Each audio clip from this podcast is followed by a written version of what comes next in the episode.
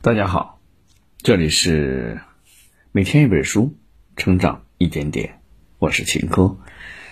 今天我要给大家分享的书叫《巴比伦最富有的人》，学会储蓄、谨慎投资，从而走上致富之路。本书是乔治·克拉森理财著作中最有名的一本。书中以古巴比伦为背景，以寓言和故事的形式教你如何解决债务问题，以及如何致富、规避投资风险，是一本浅显易上手的理财佳作。本书的作者乔治·克拉森，商人、作家，美国著名的理财大师，现代理财教育的先驱。从一九二六年起，克拉森出版了一系列发行量极大的理财小册子，很快成为数百万人耳熟能详的著作。本书的核心内容分三个部分：首先，储蓄是致富之路的起点；其次，如何安全的投资；最后，我们会讲如何给财产上保险。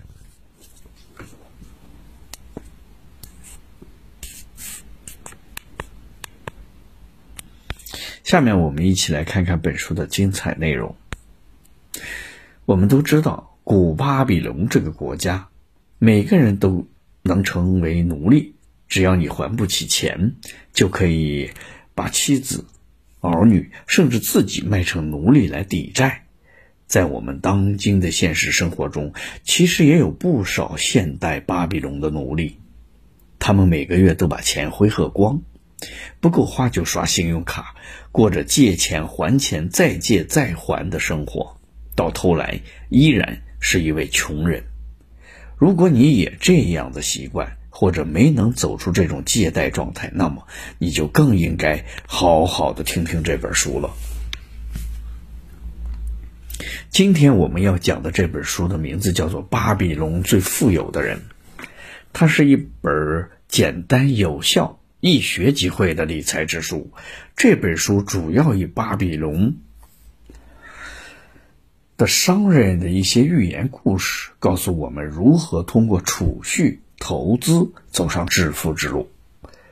这本书的作者叫乔治·克拉森，他是美国上世纪著名的商人、作家、理财大师，也是现代理财教育的先驱。从一九二六年起，克拉森出版了一系列教人理财的小册子。这些小册子以寓言和故事的形式讲述，生动有趣。发行后立即成为爆款，不管是保险公司还是银行等公司都会买来发给员工去学习，还有一些普通家庭也会买来阅读。这些册子被翻译成多种文字，至今。行销不衰，成为西方理财书中的经典。下面我们就一起从这本书的第一个部分来进行了解：储蓄是致富之路的起点。作者在本书中讲述了几位巴比伦大富翁的致富秘诀，他们的起始点都离不开储蓄。说到储蓄，很多人可能该反驳了。他们会说，储蓄会降低人的生活质量，还不如提前消费，享受生活。但当你背负一定债务的时候，你还有心思享受生活吗？书里讲了这么一个故事：在一九三四年，英国考古队发掘出五块巴比龙的泥板刻录，因为不知上面记录了什么。考古队就寄给了诺丁汉大学的一位考古教授。当时，这位考古教授欠了一屁股的债。他读完尼克板上的古巴比伦奴隶还债的故事后，深受启发。他就想测试一下五千年的古老智慧是否在当今的社会也行得通。于是，他依照那位巴比伦奴隶的法子，竟然还清了债务。这个法则是什么呢？其实做起来非常简单。首先把每个月薪水的百分之十储存起来，再把百分之二十用来还债，剩下的百分之七十用来生活。久而久之，便能还清债务。也许大家很奇怪，如此压榨自己的薪水会不会影响生活质量？书中给出了一个建议。我们可以把所有的生活开销做一个统计，看看哪些地方的钱不该花、不必买，就可以节约下来。这样做并不会使我们的生活质量降低，而是节约了生活成本。后来，阿尔卡德成为巴比伦最有钱的人，他的故事被后人效仿与传颂。可见，只要你学会了储蓄，就已经踏上了致富之路。接下来，我们来看第二个部分：如何安全投资。储蓄只是致富之路的起点，它永远达不到让你富有的状态。想要让财富快速的增值，我们就要学会投资。那么，怎么投资更科学、更安全呢？安全的根本便是看重机会，抓住机会，评估风险。首先，我们来看看如何抓看中机会，抓住机会。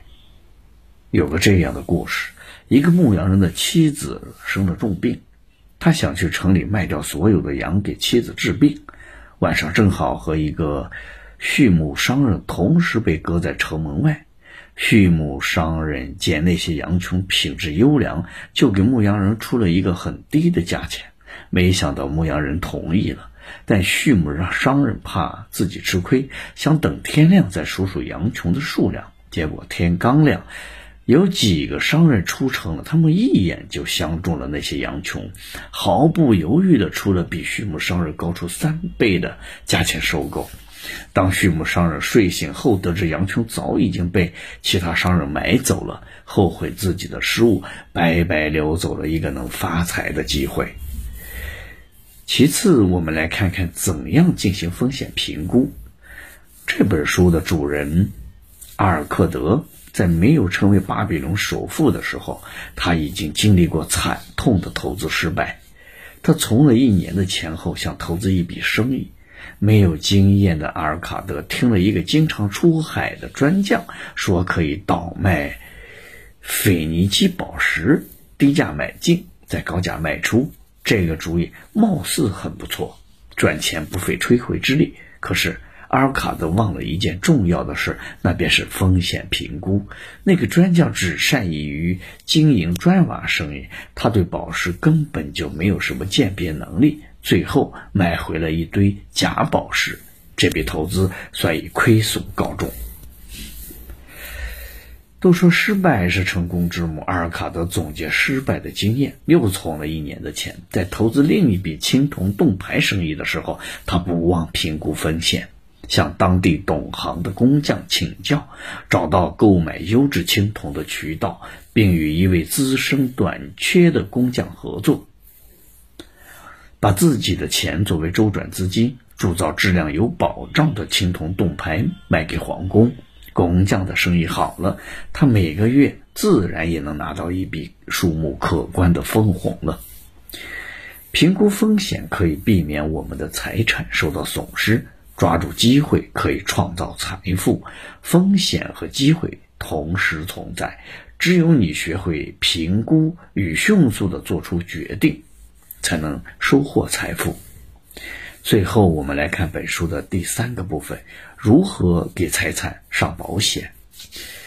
为什么我们要给挣来的财产上保险呢？俗话说：“江山易攻，不易守。”财产也是一样，败落比守护更加的困难。我们辛辛苦苦赚来的钱，如果不好好的利用，尽早的挥霍光。到老了才发现，连最基本的家庭保障也没有做到，那可就是太令人寒心了。所以，我当我们投资有了钱后，还需要给自己的财产上一份保险。学会理财技能才是财产安全的根本。本书中举了阿尔卡德给自己财产上保险的故事。他知道自己有老去的一天，如果这样把财产交到儿子手中，儿子必定很快就挥霍光了。只有把赚钱的能力交给儿子，才能保住他那些财产。他交给儿子一袋金币，一个他总结的赚钱法则——尼克白。